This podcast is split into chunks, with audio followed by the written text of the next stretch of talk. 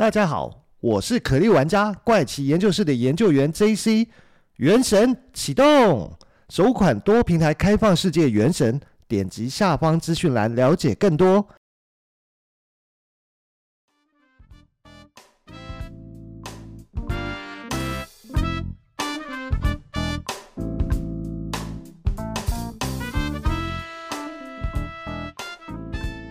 嗨，大家好，欢迎收听怪奇研究室，我是研究员 JC。那在本集的节目开始之前呢，还是要请各位听众来帮帮忙啊！就是如果你也喜欢收听怪奇研究室的节目啊，那你也正好是使用 iPhone 手机收听的话，那要请你动动手，帮忙在 Apple 的 Podcast 里面给怪奇研究室一个五星好评啊！如果能再加上留言的话，就更好。能够有你的五星好评支持哦，就是给我做节目最大的鼓励哦。再请听众朋友们支持帮忙，给一个五星好评哦。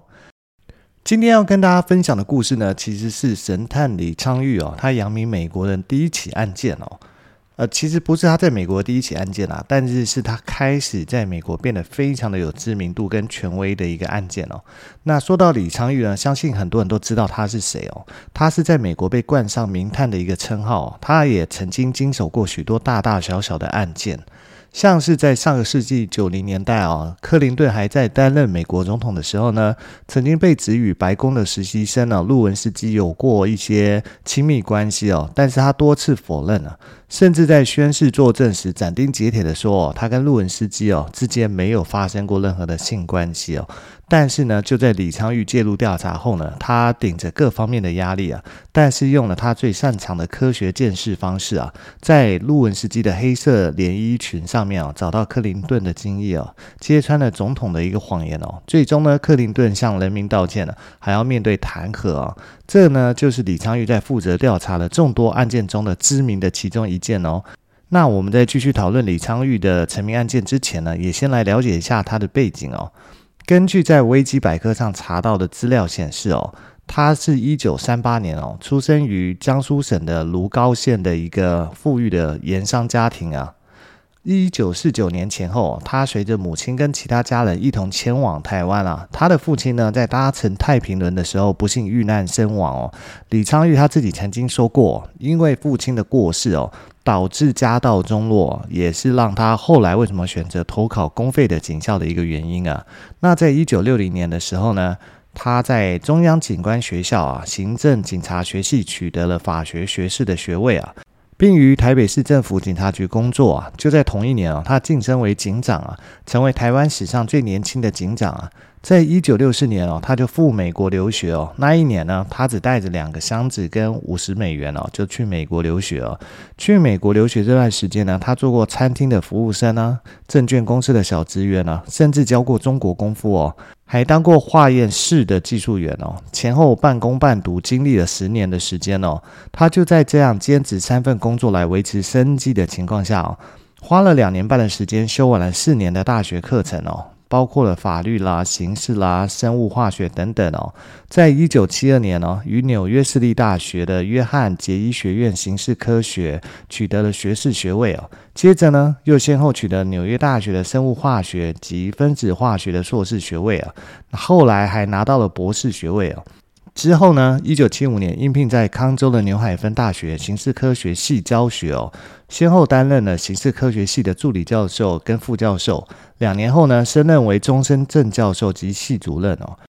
李昌钰呢，现任是美国康乃狄克州的科学资讯中心的荣誉主任哦，并且是纽黑文大学法医学的全职教授哦，并协助该大学成立了李昌钰法医学研究所。在此之前呢，他曾经担任过康乃狄克州的公共安全委员哦，康乃狄克州的法医实验室主任和一九七九年到两千年之间的首席犯罪学专家。在一九七九年那一年哦。他应聘担任康乃狄克州鉴识科学化验室的总管哦。一年之后呢，他升任为实验室主任兼首席鉴识专家哦，首开以科学证据哦将嫌犯定罪之先河哦。那之后呢，就屡破奇案了。不到五年的时间呢，他已经成为享誉全美且知名度最高的警界精英之一哦。当初呢，他的实验室呢只是由南侧改建哦，而且是一间非常简陋的刑事鉴识科学研究所。但是在二十五年后呢，他捐出来的时候呢，它已经扩建成为拥有四千万美元的一个仪器设备哦，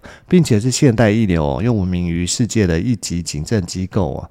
美国刑事鉴定学会哦，正式颁发认证证书哦，认定这个研究室哦符合国际水准哦，可以承办世界各国的重型案件了。这是全美唯一获得该学会认证哦，具有国际水准的州级刑事鉴定机构啊。到了一九九八年六月三十哦，他荣任美国康州警政厅厅长哦，成为全美第一位出任州级警界最高职位的华裔首长哦。在任厅长的两年期间哦，他的办公桌上面竟然积压了八百多个悬而未决的案件哦，等着他处理哦。就在李昌钰投入刑事鉴识科学以来哦，先后在美国各州与全球十七个国家哦，参与调查六千起重大案件，平均每年呢，他都要主持处理三百多个案件了。那他见识过的几件重大的案件，包括如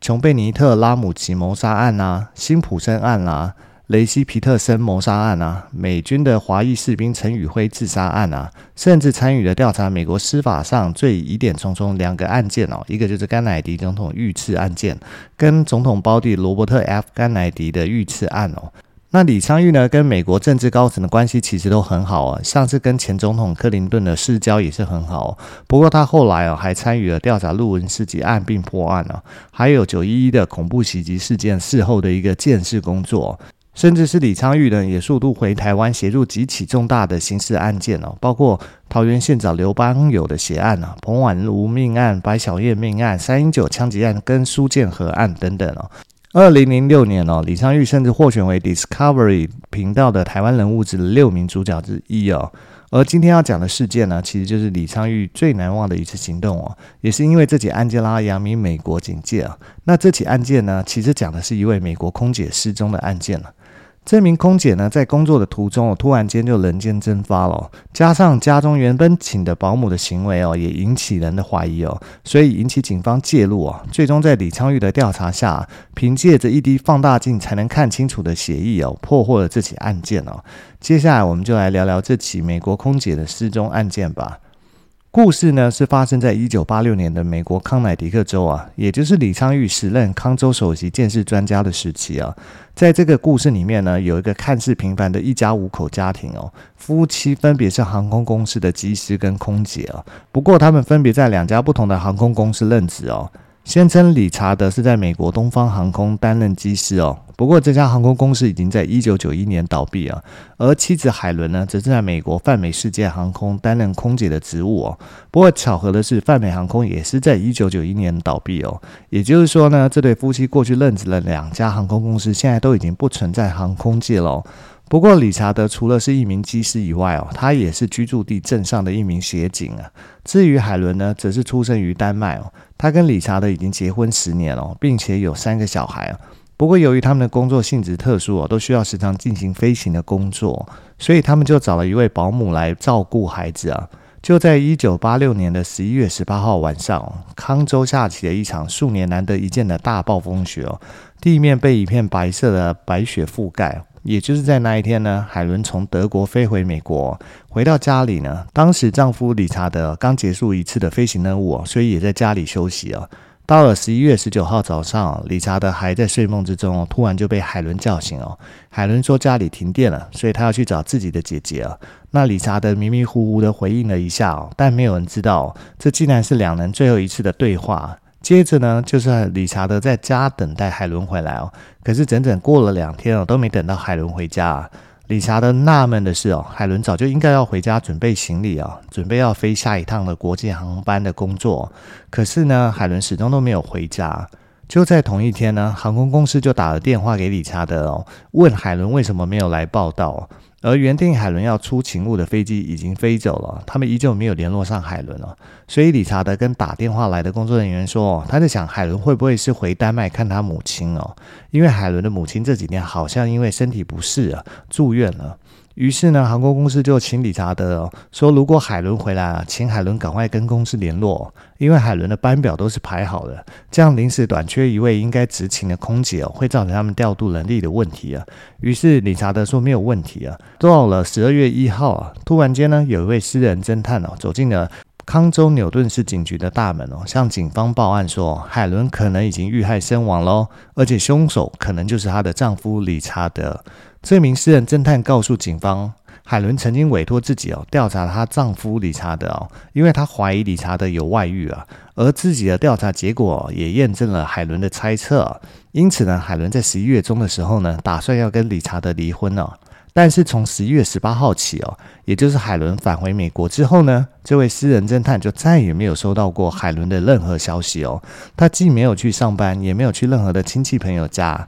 海伦就这样子从人间蒸发了。接到报案以后的警方呢，迅速赶到理查德家里哦，对理查德进行询问哦。不过这个时候的理查德哦，都表现出很着急的模样哦。他说自己找遍了海伦所有的亲朋好友，甚至在镇上贴满了寻人启事啊，但都没有人表示曾经见到过海伦哦。理查德还说，他原本还以为会不会是海伦回丹麦去探望住院的母亲哦，但是自己也也没有办法联络上在丹麦住院的岳母，所以只能一直等海伦回家。那听到理查德这番说辞哦，警方犹豫了哦，一时之间哦，警方不知道要相信的是那位私人侦探哦，还是眼前的这位理查德哦。于是到了十二月四号这一天哦，警方传唤了理查德到警局哦，要对他进行所谓的测谎哦。可是测谎的结果却又显示理查德说的竟然都是实话。那他没有说谎，那海伦的离奇失踪跟理查德真的都没有关系吗？海伦到底是去了哪里呢？当警方透过关系哦，在丹麦找到海伦的母亲后呢，竟然发现对方根本没有住院，而对方也表示没有见到海伦回来丹麦啊。那这到底是怎么一回事哦？就在警方的调查陷入焦灼的几天之后呢，警方决定向刑事鉴识专家哦李昌钰博士求援了。也就是因为有李昌钰的加入哦，也为这起案件带来不一样的调查方向跟结果。这起案件呢，正当警方一筹莫展的时候啊，因为李昌钰的一句话，让案情的走向变得清楚起来了。前面提到呢，由于理查德透过了测谎，所以按照警方的规定哦，不得不暂停对理查德的调查。不过就在这个时候呢，还有另一个没有放弃对理查德怀疑哦，那就是海伦生前请的那位私人侦探哦，叫做梅奥哦。他不相信理查德是清白的哦，所以梅奥呢自己继续在私下进行调查。就在梅奥进行调查的过程中呢，发现理查德曾经将卧室里的地毯剪碎后丢掉了。他觉得这个行为非常的奇怪啊，于是找找人帮忙在垃圾店里面翻了很久的时间了，终于拼凑出一部分的地毯碎片了，并且交给警方进行检测。而负责这次检测的人就是当时的康州刑事专家哦，李昌钰哦。经过鉴识后呢，李昌钰确认这些地毯碎片中并没有血液的残留。不过呢，这个结果引起海伦的亲友不满哦。因为这个时候距离海伦失踪已经过去了大半个月了，大家怀疑呢就是理查德杀害了他的妻子海伦了，而且在这些亲友的口供中发现哦，理查德并非是一位好丈夫哦。两人婚后其实并不幸福啊，理查德有严重的暴力倾向，还喜欢花费大量的金钱哦，收集各种武器哦。海伦也因此跟对方吵过很多次架。就在海伦失踪前不久，他还曾经跟许多同事提起哦，理查德在纽泽西有一位劈腿交往的对象，而海伦正准备要跟理查德离婚哦。此外呢，还有一位空姐告诉警察哦，海伦曾经跟他说过一句话哦，那就是说，如果以后哪一天我如果出了事哦，那一定不是意外哦。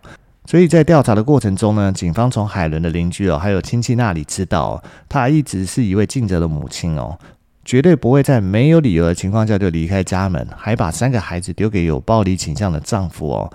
而更让警方头痛的是，丈夫理查德的身份哦，他是一名空军的飞行员哦。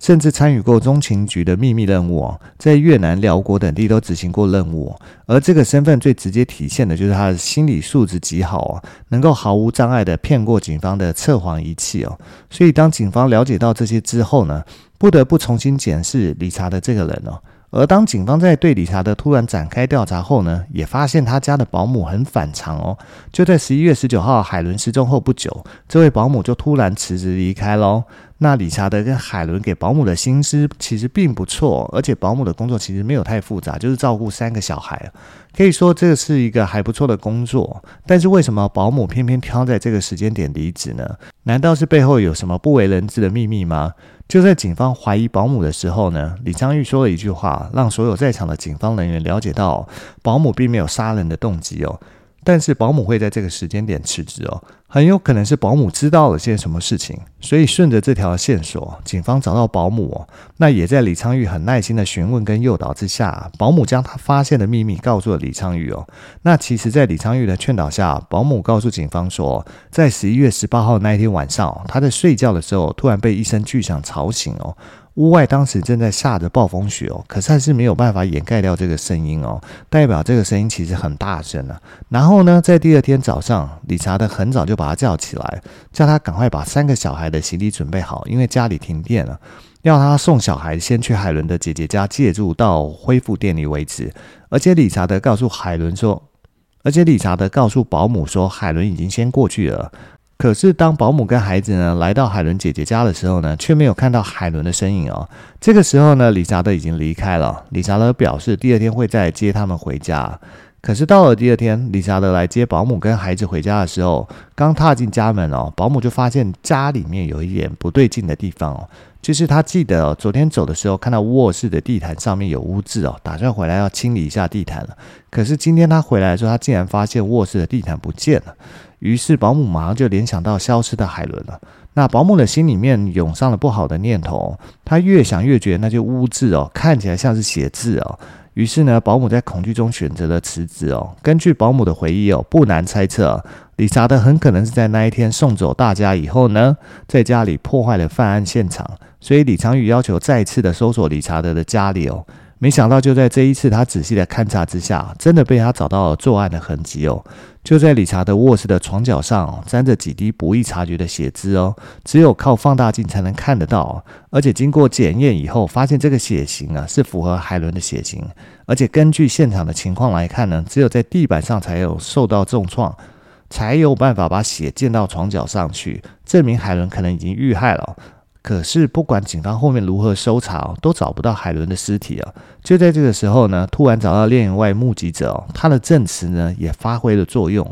这位目击者是一位三十七岁的卡车司机哦，他表示他在十一月二十号这一天的凌晨三点多，在海伦家的附近看到很奇怪的一个画面，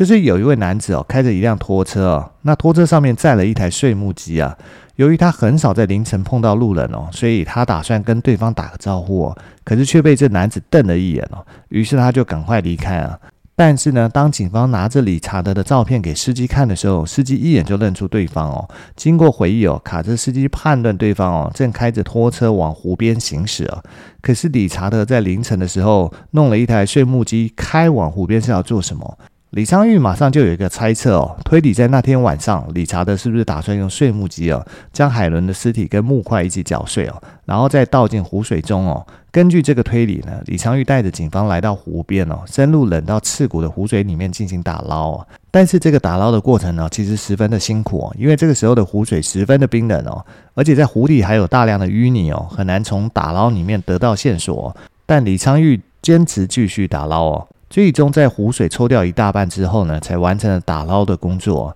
在打捞的结果证明哦，李昌钰的坚持是对的，因为就在这些淤泥之中哦，警方找到两千六百六十根人体的毛发，还有六十九片碎骨以及牙齿、手指、脚趾等人体组织哦。最终经过比对哦，发现这些人体组织全部都是来自于海伦哦。另外，在湖底哦，警方还找到一把电锯哦，锯子的缝隙中夹杂着海伦的衣服纤维跟人体组织哦。即便是这样啊，警方也是无法证明凶手就是理查德。因为除了卡车司机和保姆的证词以外呢，再没有任何直接的证据哦，可以将理查德定罪哦。那剩下唯一的线索就是那具在湖底被发现的电锯上哦。如果能证明电锯是理查德购买的，那就足够给他定罪哦。不过呢，电锯上的序号其实已经被磨掉了。但是李昌钰的实验室就在这个时候发挥了关键的作用。他透过镭射仪器哦，李昌钰还原出了电锯上的序号，进而找到电锯的生产公司啊。随着经销商跟通路哦，确认了理查德在这边购买电锯后的事实啊。